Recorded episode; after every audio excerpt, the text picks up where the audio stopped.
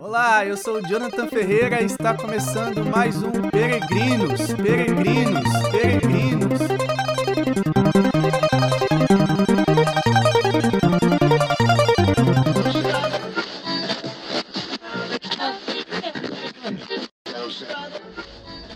Bem-vindo a você que está chegando agora neste podcast, conhecendo este podcast. Talvez essa seja a sua primeira experiência. Muito bem-vindo. E você que já tem acompanhado aí os episódios deste podcast, mais uma vez, seja bem-vindo. E o tema que nós vamos trabalhar, o assunto que nós vamos trabalhar neste episódio é a meditação da palavra. Bom, como de costume, antes de trabalhar o, tema propriamente dito, vamos fazer uma breve recapitulação.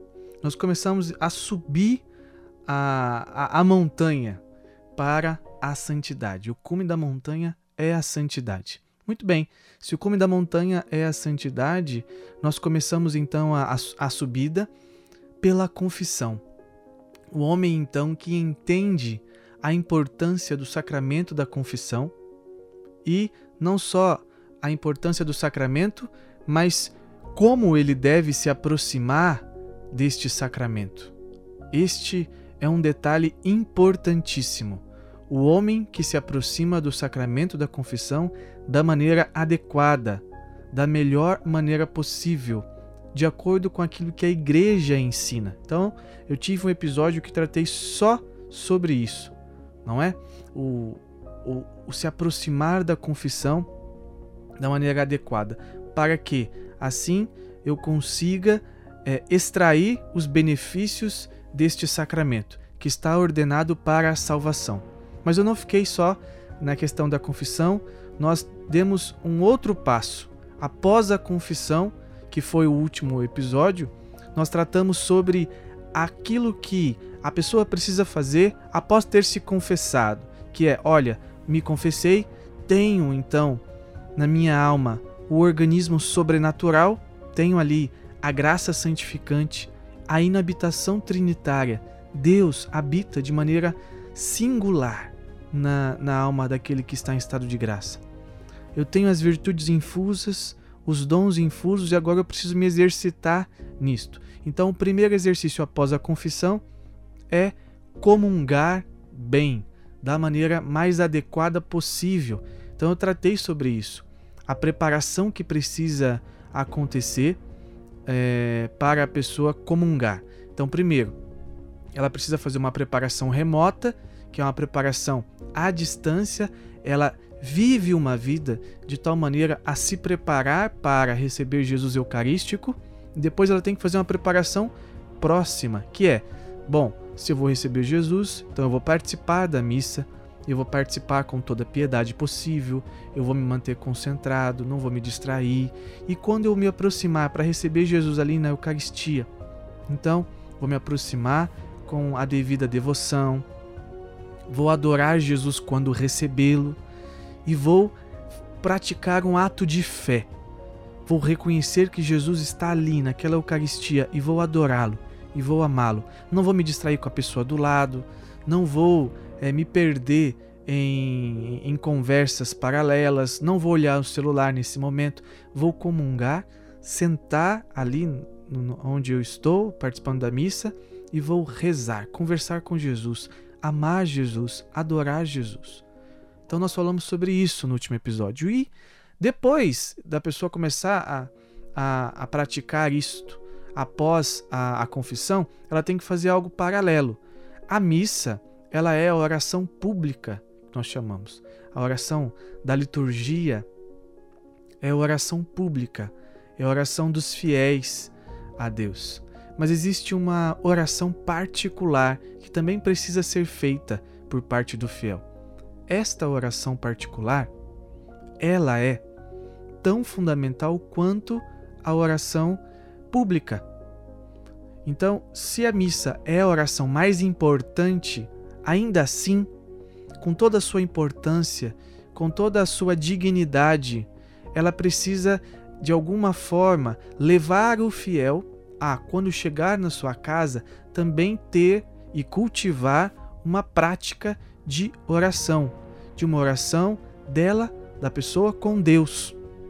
É aquilo que Jesus disse no Evangelho, quando os apóstolos perguntaram para ele: Olha, nos ensina a rezar.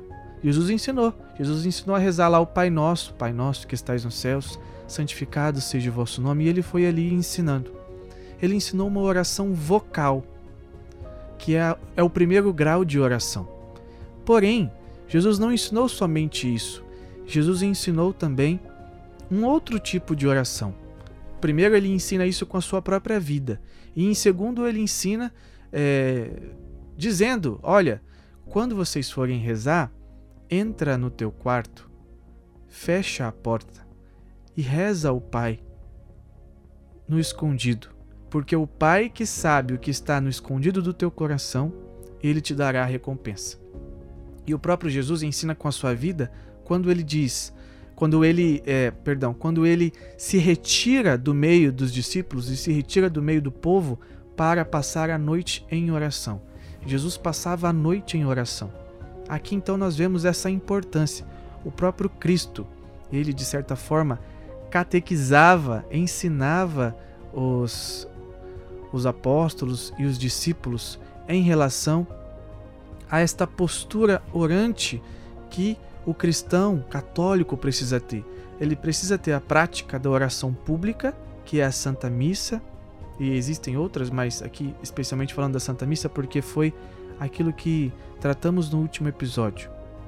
Mas existe uma, uma, uma segunda prática que é a oração privada, que é tão importante quanto, e que as duas então se complementam. A oração pública e a oração privada, elas se complementam. Então, seguindo aquilo que é uh, o ensinamento de Jesus de entrar no quarto, fechar a porta e rezar ao Pai que nos escuta no escondido do nosso coração, sendo, seguindo esse ensinamento, então é, vamos falar sobre a oração de meditação, porque é pela oração de meditação que nós conseguimos colocar em prática este ensinamento de Jesus. Volto a dizer, ele nos ensina com a sua própria vida e ele nos ensina a partir daquilo que são os escritos evangélicos, quando nós lemos lá no Evangelho, quando os apóstolos perguntam para Jesus, é, pedem para Jesus que os ensinassem a rezar, e Jesus diz: Tudo bem, quando você for rezar, entra no teu quarto, fecha a porta e reza ao Pai. Então, partindo deste ensinamento, nós vamos agora é, discursar sobre a oração de meditação. A oração de meditação é fundamental para a vida do cristão. A oração de meditação não é a oração vocal do terço, a oração de meditação não é o Pai Nosso, a oração de meditação não é a missa, a oração de meditação não é o Vinde Espírito Santo. Não é esta oração vocal que nós estamos habituados. E também não é a oração litúrgica, no caso da missa, ou da liturgia das horas. A oração de meditação é aquela em que o cristão ele tem diante dele um objeto, seja, por exemplo, a Bíblia. E aí ele abre a Bíblia e ali ele lê um trecho da Sagrada Escritura. E ao ler o trecho da Sagrada Escritura, ele começa a buscar e, e a identificar uma matéria, porque o objeto, que é a Bíblia, tem uma matéria. E aí a pessoa procura esta matéria. Que matéria é essa? Essa matéria pode ser, por exemplo, uma, um versículo bíblico. Aquele versículo de São Mateus. Não só de pão vive o homem, mas de toda a palavra que sai da boca de Deus. Aqui nós temos, então, uma matéria, que é este versículo bíblico. E a pessoa se põe a meditar. Na, na medida em que ela se põe a meditar, ela começa a procurar uma verdade sobrenatural nesta matéria, neste versículo. Então, ela se põe a buscar compreender qual a verdade sobrenatural que está contida no versículo. Só para contextualizar esse versículo, e para a partir dele nós fazemos essa reflexão sobre oração de meditação, vamos então é, tratar sobre o que era, é, por que, que Jesus disse isso, né? Não só de pão vive o homem, mas de toda palavra que sai da boca de Deus. Mateus 4, versículo 4. Capítulo 4, versículo 4. Por que, que Jesus diz isso? Jesus diz isso para o próprio demônio. Quando Jesus, que estava no deserto é, e em jejum, sente fome, o demônio se aproxima dele e aí diz: Olha, se você é o filho de Deus, então pede pra, para que essas pedras se transformem em pães e assim você possa comer e saciar sua fome. Então Jesus se volta para o demônio e diz o seguinte: é, Não só de pão vive o homem, mas de toda a palavra que sai da boca de Deus. Jesus rebate o demônio porque o demônio o tentou com a própria palavra: Olha, você é o filho de Deus, eu acredito que você é o filho de Deus. Jesus rebate o demônio com a própria palavra, porque Jesus aqui está citando, dentre outras passagens, um trecho do livro da sabedoria. E ele diz: Não só de pão vive o homem, mas de toda a palavra que sai da boca de Deus. Jesus então está dizendo algo que tem uma verdade sobrenatural qual é a verdade sobrenatural? O homem. Ele tem uma necessidade material. Sim, é verdade. Porém, o homem tem uma necessidade ainda maior de um alimento que não é material, mas de um alimento que é imaterial. Que alimento é esse que Jesus diz que é imaterial? A palavra de Deus. A palavra de Deus é o alimento imaterial que o homem é, pode buscar e obter, assim como quando ele busca um pedaço de pão e do pão ele obtém um nutriente, o homem pode buscar a palavra e desta palavra obter um alimento que tem um determinado nutriente e este nutriente é sobrenatural. Então, se eu chupo um limão, uma laranja e eu absorvo lá a vitamina C, quando eu leio a palavra, eu absorvo a graça de Deus. O nutriente da palavra é a graça de Deus. E é esta graça que sustenta o homem. Essa graça que pode se obter pela palavra sustenta o homem na sua caminhada em fazer a vontade de Deus, na sua caminhada em busca à santidade. Aqui está a verdade sobrenatural sobre este versículo. O homem sente prazer ao comer um determinado alimento ou ao ter determinada coisa. Este homem até tem uma necessidade de ter determinadas coisas e de se alimentar e de também se hidratar, beber água, comer pão, carne, enfim, ele tem essa necessidade. Mas o homem ele é um animal que se diferencia de todos os outros.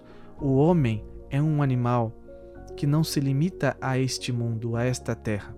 O homem é chamado para uma realidade de transcendência, para uma realidade eterna. O homem carrega dentro de si uma sede e uma fome que as coisas deste mundo não são capazes de resolver esta sede, esta fome. O homem tem sede de eternidade e ele pode, através da palavra, encontrar um alimento sólido que o sustente em relação a esta sede de eternidade. Então aqui eu fiz essa meditação somente para que você entenda, olha, quando nós lemos a palavra, nós buscamos uma verdade sobrenatural. E depois que eu busco a verdade sobrenatural na meditação da palavra, eu preciso abraçar essa verdade. A pessoa então que, por exemplo, ela lá se colocou em oração para, é, se colocou em oração e diante de um versículo como esse, identificou esta verdade sobrenatural, agora ela começa então a abraçar esta, essa verdade. Por quê? Para ela buscar a verdade, ela fez uso da sua faculdade da inteligência, do intelecto pelo intelecto, ao ler aquela passagem, A pessoa, ela identificou esta verdade. Depois de identificar esta verdade, agora ela precisa fazer uso de uma outra faculdade da alma, que é a faculdade da vontade. Uma vez que eu contemplei a verdade, agora eu preciso abraçar esta verdade. E abraçar a verdade significa conformar a minha vida para com esta verdade, viver conforme esta verdade, viver de maneira a buscar e a seguir esta verdade, absorver esta verdade.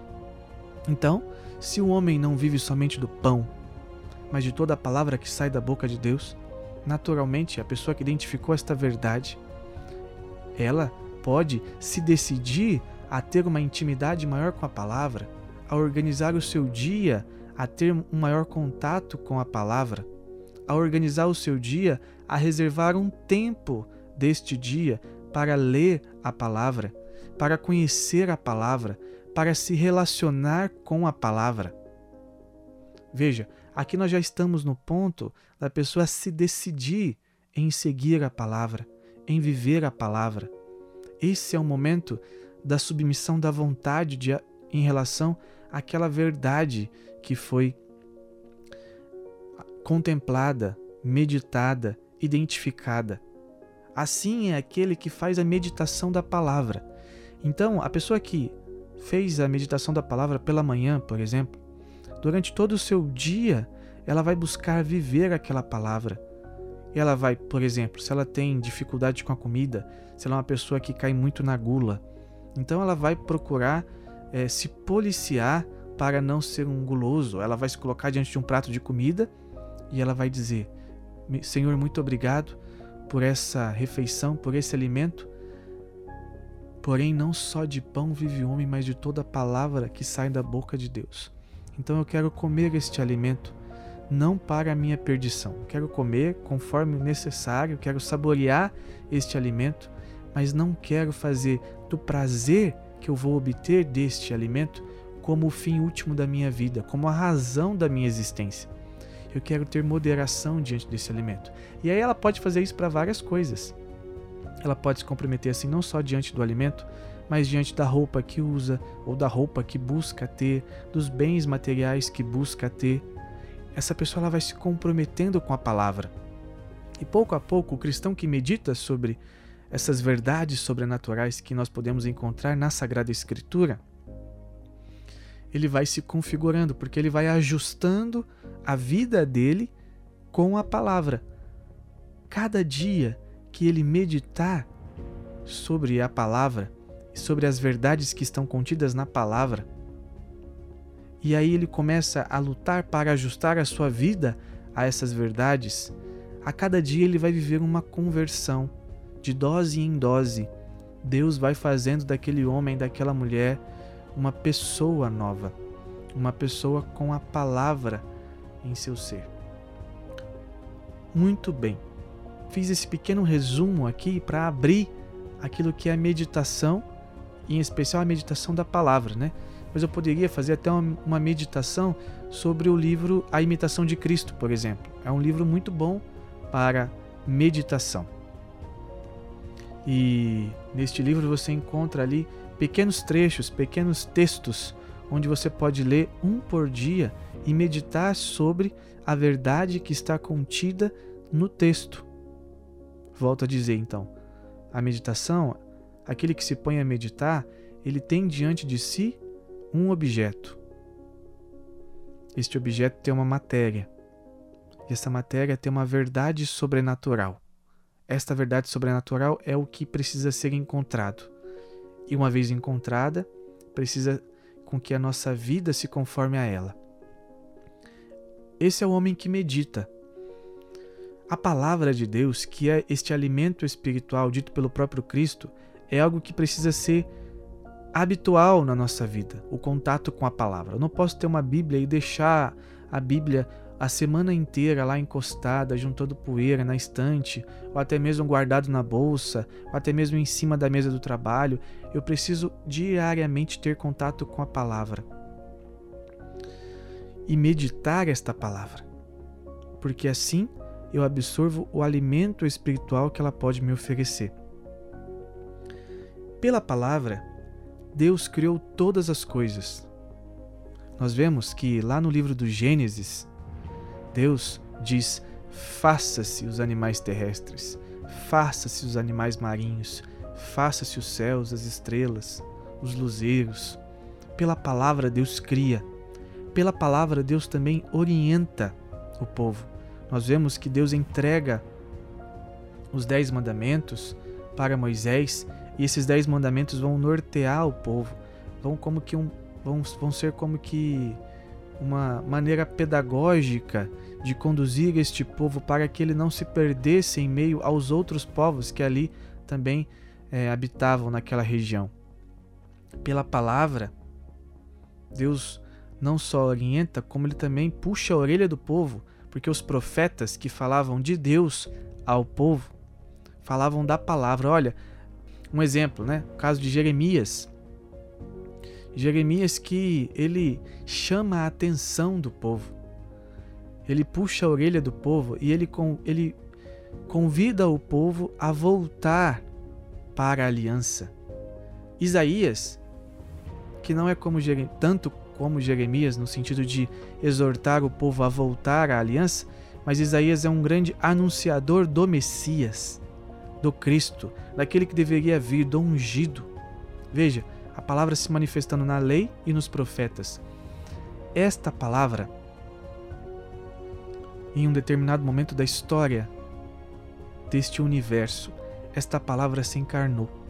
Nós vemos São João começar o evangelho dele da seguinte forma: No princípio era a palavra.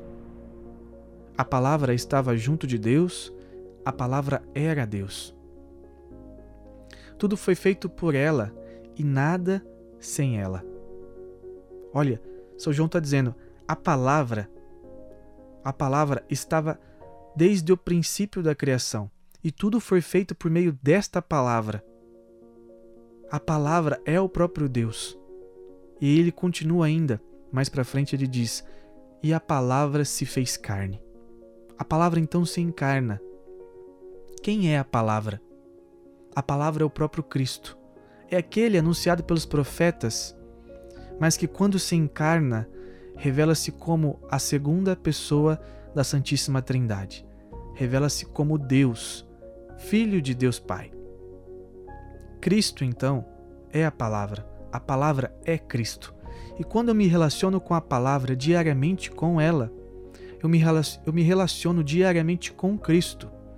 E assim, me relacionando diariamente com Ele, eu tenho a oportunidade de conhecê-lo melhor, de entendê-lo melhor e de deixar-me ser educado pela palavra, corrigido pela palavra, ensinado pela palavra.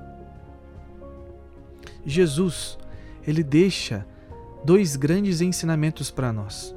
O primeiro ensinamento é sobre os sacramentos. Os sacramentos são sete, eu já falei sobre isso começando lá pelo batismo, depois é, primeira comunhão, que é, no caso é Eucaristia, e Crisma, confissão e por aí vai. E o segundo ensinamento que ele deixa como herança não são, não, não são somente esses dois, claro, mas o segundo que eu vou citar é sobre a própria vida de oração, que foi a respeito daquilo que eu comecei a falar quando iniciei esse, esse episódio. Jesus se retirava para rezar. E Jesus não só se retirava, como ele dizia para os discípulos: Olha, entra no teu quarto, fecha a porta e reza ao Pai que te vê no escondido, que sabe o que está no escondido, e o Pai que sabe que está no escondido, ele te dará a recompensa. Jesus exorta então para que os discípulos tenham esse contato de oração e não só isso, ele exorta também para que nós sejamos terras boas. Nós vemos na parábola do semeador, onde ali ele conta que um semeador saiu para semear. Ele levou as suas sementes e começou a jogá-las pelo chão. Uma parte da semente caiu em uma terra que era à beira do caminho. Veio o pássaro e comeu. aquela semente, levou aquela semente embora. Uma outra parte da semente, uma segunda parte, caiu em uma terra seca. Ali, o sol não permitiu com que aquela semente penetrasse a terra. E não permitindo com que aquela semente penetrasse a terra, aquela semente secou. Ela foi queimada pelo sol. E, um, e uma terceira parte da, da semente, jogada pelo semeador, caiu em uma terra cheia de espinhos. Essa terceira parte, ela até conseguiu dar alguns frutos, até conseguiu penetrar a terra, conseguiu crescer um pouco, mas os espinhos logo sufocaram aquele pequeno broto.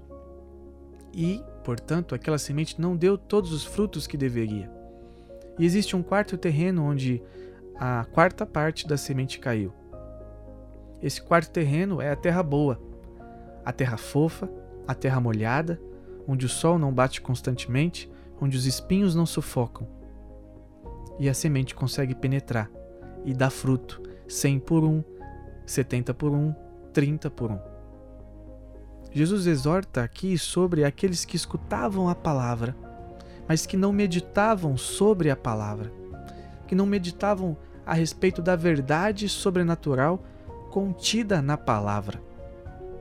Como que nós meditamos sobre a verdade sobrenatural contida na palavra? Entrando no quarto, fechando a porta e rezando com a palavra, rezando ao Pai que sabe o que está no escondido do nosso coração se retirando do meio do povo, se retirando do meio da multidão, se retirando do meio do barulho para estar a sós com Deus, assim como Jesus fazia. E isso é tão sério que nós vemos ao longo da igreja isso acontecer e isso ser o hábito de oração dos grandes homens. A começar pelos apóstolos tem aquele episódio em que São Pedro está no telhado da casa, sozinho, rezando, e ali ele até tem uma imagem. Mas não quero nem entrar aqui em relação à, imagem que ele teve, né? Porque essa imagem o levou lá a pregar para a família de Cornélio. O que eu quero dizer é: São Pedro estava retirado, sozinho e rezando. Não só isso, nós vemos também nos Atos dos Apóstolos quando a comunidade cristã começou a crescer de tal maneira e os apóstolos já não conseguiam dar toda a atenção para aqueles que queriam ter um contato com eles e aprender com eles sobre os ensinamentos do Senhor. Então algumas mulheres começaram a reclamar e ali eles disseram o seguinte: olha, não é bom que nós abandonemos a oração e o ensino, a pregação da palavra. Por isso vamos instituir alguns diáconos. Veja, o que ele disse? Não é bom que deixemos a oração e o ensino da palavra, a pregação da palavra. Veja como as duas coisas estão conectadas. Isso era um hábito dos apóstolos, isso era um hábito dos primeiros cristãos. Tanto é assim que nós vemos, por exemplo, é, alguns padres da igreja, como São João Crisóstomo, que comentou ponto a ponto das cartas de São Paulo. Era um hábito também desses primeiros cristãos pegar ali os escritos da Sagrada Escritura e comentar ponto a ponto dos livros da Sagrada Escritura. São João Crisóstomo, Crisóstomo comentou todas as cartas de São Paulo. Veja que riqueza. Orígenes, que também é um dos padres da igreja, fez comentários também sobre vários trechos da Sagrada Escritura porque ele meditava constantemente e buscava a verdade que estava nesses trechos.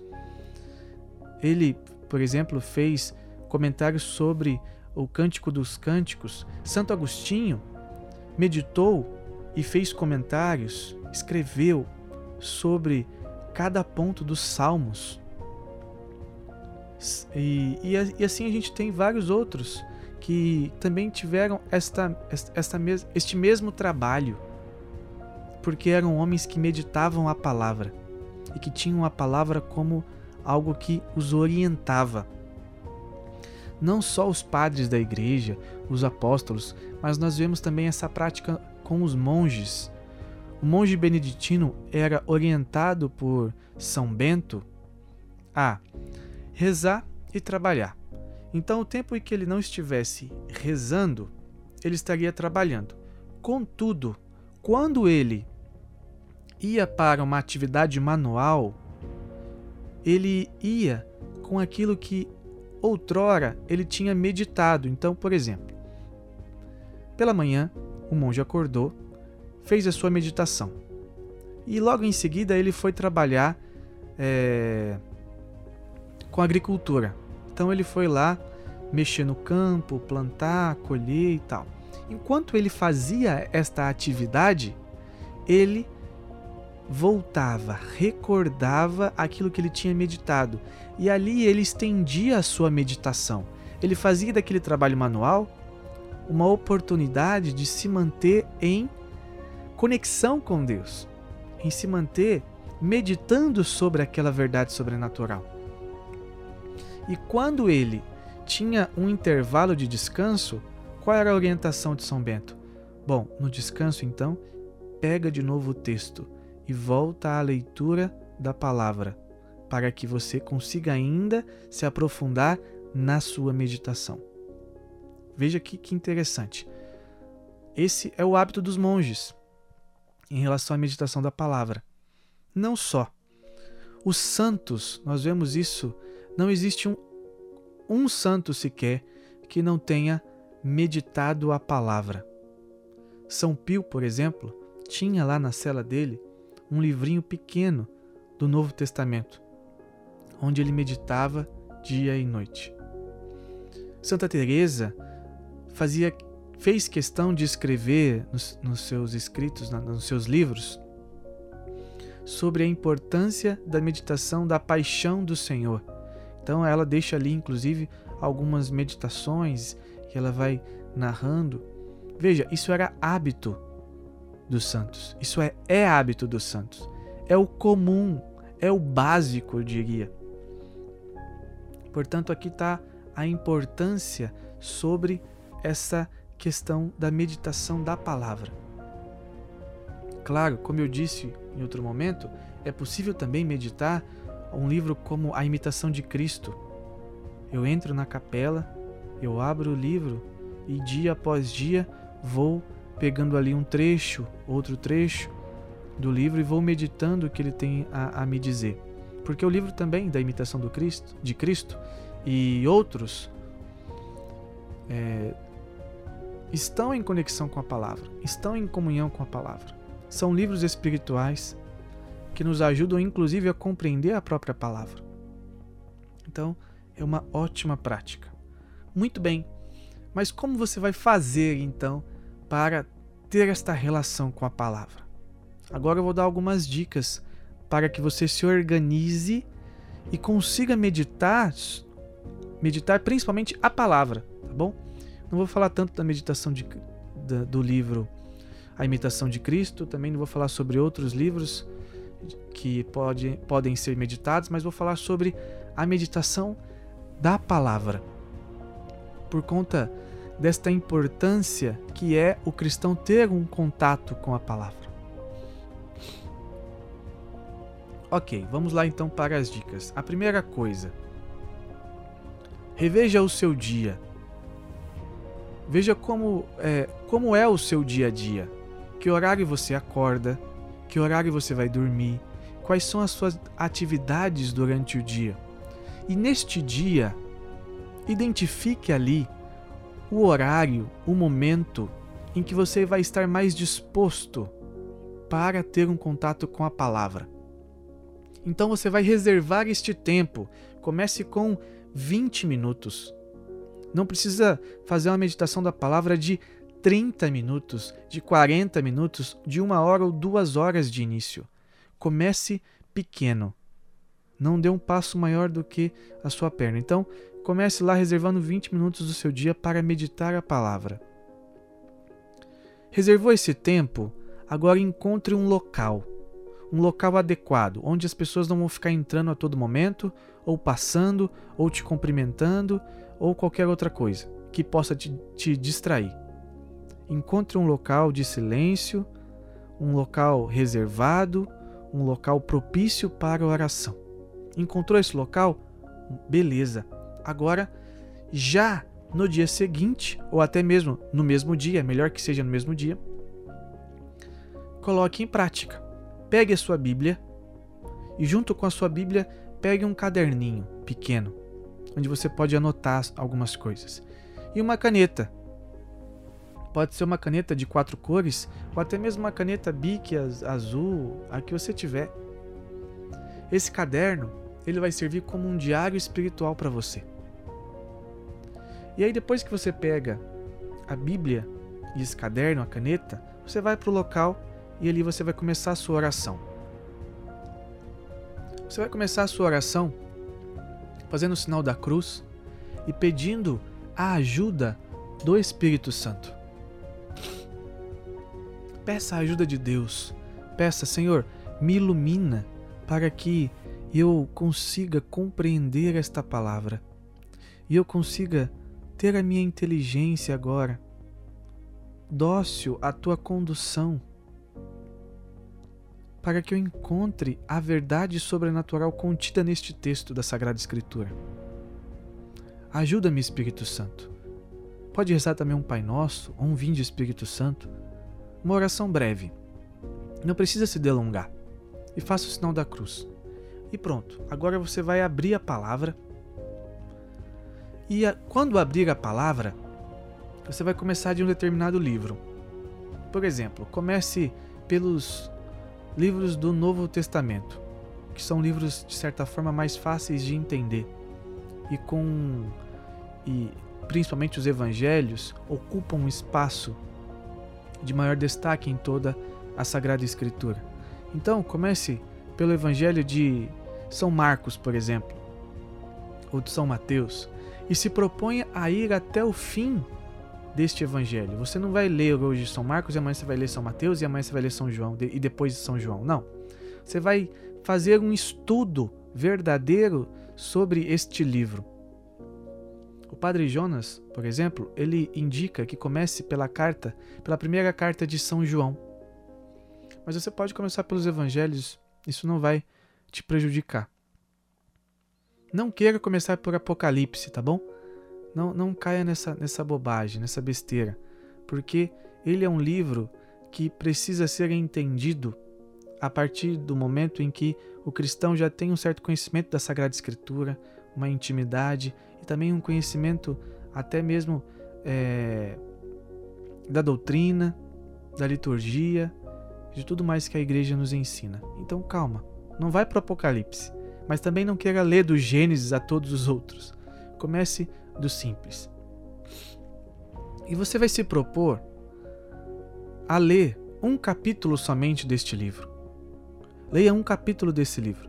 No Evangelho, por exemplo, às vezes não se dá nem para ler um capítulo inteiro, porque às vezes no Evangelho você encontra parábolas no mesmo capítulo. Então você encontra lá três, quatro parábolas no mesmo capítulo.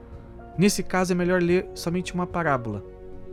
Mas não leia, como eu disse, um trecho de um livro hoje e amanhã ler o trecho de um outro livro. Não, você precisa ler em sequência. Então, se você se propor a meditar sobre o Evangelho de São Marcos, vá até o fim. Dia após dia, capítulo após capítulo ou parábola após parábola. Vá nessa sequência. Ok. Se comprometeu a isso, então leia. Leia esse pequeno trecho. Não precisa ler dois capítulos. Leia no máximo um mas principalmente um texto pequeno onde você consiga meditar e consiga identificar ali o começo, o meio e o fim de uma história. Você vai ler esse texto.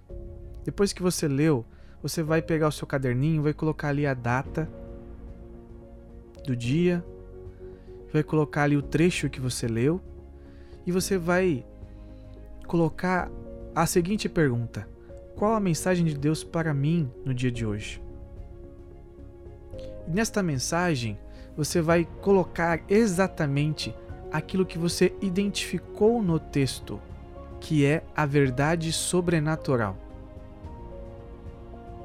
Como eu expliquei no início desse, desse podcast, que a verdade sobrenatural está contida ali na matéria que foi lida, que cada trecho da Sagrada Escritura tem uma verdade sobrenatural, que eu fiz aqui a breve meditação sobre o fato do homem não viver somente do pão, mas de toda a palavra que sai da boca de Deus, que ali tinha uma verdade sobrenatural, e ali eu identifiquei e mostrei nesse podcast, você vai fazer a mesma coisa. Então, vamos supor que você leu a própria parábola que eu citei aqui, a parábola é, do semeador, e ali você identificou uma verdade. Existem pessoas com um coração com uma terra mais ressecada, outras com uma terra cheia de espinhos e outras com uma terra boa, onde, onde a semente cai, dá fruto. Vamos supor que você identificou essa verdade. Então você vai colocar como resposta desta pergunta, como posso, é, qual a mensagem de Deus para mim no dia de hoje? Você vai colocar lá a resposta exatamente o fruto da sua reflexão. Você identificou uma verdade. Depois que você identificar esta verdade, então você vai colocar uma segunda pergunta no seu caderno: Como posso colocar em prática no dia de hoje? Aqui você está fazendo o exercício, então, agora não da inteligência, mas da vontade. A sua vontade agora está se comprometendo a, uma vez tendo identificado aquela verdade, eu quero ser terra boa. Eu quero ser a terra onde a semente cai e dá fruto. Então coloque aqui o seu compromisso. Coloque aqui como você vai fazer para colocar em prática hoje esta palavra. Bom, como eu vou fazer então? Se eu li isso, então hoje eu vou dar ouvidos à palavra. Eu vou ser atento à voz de Deus que fala a minha consciência. Entende? Aqui você vai, de alguma forma, é, materializar a experiência. Materializar, porque você vai torná-la concreta. Talvez a, a melhor palavra seja essa. Você vai fazer com que a experiência seja concreta ao ponto de a tua vida ser o resultado da meditação. E você vai se comprometer com isso. Então, se eu li lá, por exemplo, quando Pedro pergunta para Jesus: Jesus, quantas vezes eu devo perdoar o meu irmão? E o Pedro, Pedro mesmo responde, né? Sete vezes? E aí Jesus olha para ele e diz: Não, Pedro, é setenta vezes sete. Setenta vezes sete. Então, vamos supor que você meditou sobre isso. E ali você já identificou uma verdade sobrenatural. Olha, Deus nos pede para perdoar de maneira ilimitada. Não impõe limites a, ao número de perdão, de perdões que eu possa oferecer ao outro, porque ele mesmo me perdoa de uma forma ilimitada. Então ele pede que eu o imite. Ok, como que eu vou colocar em prática isso hoje? Eu vou perdoar os meus inimigos. Eu vou perdoar as ofensas. Eu vou perdoar tal pessoa que tinha me traído. Eu vou perdoar tal pessoa que tinha me roubado. Eu vou perdoar tal pessoa que tinha me passado para trás. Eu vou perdoar. Eu vou perdoar e não vou levar em conta sequer a, a, a dívida. Eu vou perdoar. Esse é o homem que coloca em prática. E ele vai fazer isso. Não significa que ele vai colocar isso em prática hoje e amanhã ele já vai esquecer, não precisa mais colocar em prática. Não. Dia após dia, nesta meditação, você vai fazer isto hoje, vai continuar fazendo amanhã. E amanhã você vai fazer uma outra meditação. E o fruto daquela meditação, aquilo que você deve colocar em prática, vai somar com o que você meditou hoje. Então você não vai ter uma coisa a fazer, você vai ter duas coisas a fazer. E pouco a pouco, então você vai começar a absorver, ou melhor, adquirir as virtudes do Cristo, do Cristo, porque foi isso que ele fez. No alto da cruz, Jesus olha para os seus algozes, para os judeus que tinham condenado ele e diz: Pai, perdoa, perdoa esses homens porque eles não sabem o que fazem. Veja que grandeza, que grandeza de Jesus. Então, pouco a pouco você vai adquirindo as virtudes do Senhor, treinando nas virtudes a partir da orientação da palavra. Muito bem, se comprometeu a isso, agora você vai voltar à oração. Você vai voltar a pedir a graça de Deus. Senhor, me ajuda a viver este propósito. Me ajuda, Senhor, a, a, a viver perdoando o meu irmão. Me ajuda, Senhor, a viver esta verdade aqui que eu acabei de contemplar. Pede ajuda de Deus, reza brevemente com as suas palavras, pode pedir ajuda do Espírito Santo, pode rezar de novo o Pai Nosso, pedir ajuda da própria Virgem Maria, para que você consiga colocar em prática. E veja, tenha isso em mente. Vai acontecer situações no seu dia que serão oportunidades de você viver esta palavra. E quando você estiver diante desta oportunidade, você então vai, de maneira concreta, responder a esta oportunidade. Não vai perder a oportunidade. Você vai encarnar a palavra. E você vai fazer isso não com suas próprias forças, mas você vai fazer a partir da graça de Deus, do auxílio de Deus, da força de Deus. Assim vive o homem que tem a sua vida orientada pela palavra. Muito bem, terminou a sua oração, faz o sinal da cruz, fecha a Bíblia e vai viver o seu dia, ou se for no final do dia, vai descansar, mas não se distraia de maneira imediata a essa experiência de oração que você teve. Não se distraia. Por exemplo, terminei de fazer a minha oração e agora vou olhar o meu celular. Primeiro que, se eu estou meditando, é bom que meu celular não esteja nem perto. Porque se chegar alguma mensagem, se alguém me ligar, isso vai me distrair.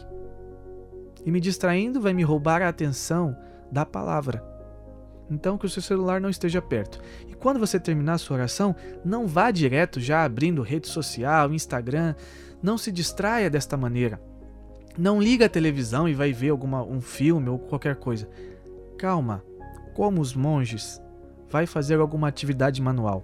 Enquanto você faz aquela atividade manual, sei lá, lavar a louça, limpar a casa, é, lavar o carro, não sei. A atividade manual que você tem aí à sua disposição. Faça essa atividade. Enquanto você faz essa atividade, continue levemente pensando na palavra que você leu. Continue ali em contato com Deus. E deixe aquela palavra como que uma chuva que vem forte e aos poucos ela vai se tornando mais suave, mais suave, mais suave. E depois você só percebe o cheiro da, da, da terra molhada, como que o efeito da, da chuva. Deixe que essa palavra ela faça isso no seu coração. Se você corta de imediato a sua atenção da palavra, aquilo é roubado do teu coração. Como a semente que cai na, no, na beira do caminho, vem o pássaro e rouba, ou como a semente que está na terra seca e é queimada pelo sol, ou como a semente que está na terra cheia de espinhos e é sufocada. Então não se distraia e fique ali fazendo essa atividade, o que, o que, o que for. Eu, por exemplo, eu gosto de tomar banho. Eu vou tomar banho. Enquanto eu tomo banho, eu ainda fico pensando, meditando naquela palavra. E deixando com que ela, pouco a pouco, vá perdendo, de alguma maneira, volume no meu coração até que eu me envolva com uma outra atividade e não corte aquele momento, porque a palavra ainda está reverberando no meu ser, na minha alma. Certo? Assim o homem deve meditar a palavra de Deus e, não deixando se distrair, em determinados momentos do dia, voltar àquela palavra. Por exemplo, a pessoa que faz o estudo bíblico, a sua meditação da palavra pela manhã. E aí ela faz pela manhã, depois ela toma café, e é um momento ainda que ela pode ficar pensando sobre aquela oração. Mas depois ela sai, vai caminhar e, e, e vai até o trabalho, pega condução, metrô e tal. Ela tem um caminho aí para. Ela vai pensar em outras coisas, naturalmente ela vai pensar. Mas ela pode, entre pensar em uma coisa e outra, fazer o exercício de voltar àquilo que ela meditou. E aí no trabalho dela, ela vai chegar no trabalho, ela vai se dedicar, ela vai se concentrar ao trabalho, mas na hora do almoço, por exemplo, enquanto ela está saindo do trabalho para ir ao local do almoço, ela pode retomar aquela meditação. Sem pegar uma Bíblia mesmo, mas simplesmente recordando aquilo que ela meditou e deixando com que aquela palavra volte a fazer o seu efeito no interior da alma. E ela pode fazer isso novamente depois que ela volta para o almoço, ela vai trabalhar, ela volta a trabalhar, ela se concentra no trabalho, mas ela tem algum momento ali de descanso. Então, como os monges, como São Bento ensina, ela a pessoa deve voltar àquela leitura, àquela meditação. Ela deve recordar aquilo que ela está meditando. Por quê? A palavra deve permear a vida, deve permear o dia, deve reger o dia. E quanto mais eu volto na palavra, mais eu dou oportunidade a ela de ter um efeito em mim. E, e esse voltar, como eu disse, não é necessariamente abrir a Bíblia de novo, eu posso até fazer isso, mas o simples fato de voltar ao versículo, não só de pão vive o homem, mas de toda a palavra que sai da boca de Deus. E voltar a pensar sobre este versículo, sobre a verdade que ele traz consigo. É, é, é desse movimento que eu, tô, que eu estou falando. Eu espero que você tenha entendido. Então, esse deve ser o hábito daquele que tem um contato com a palavra.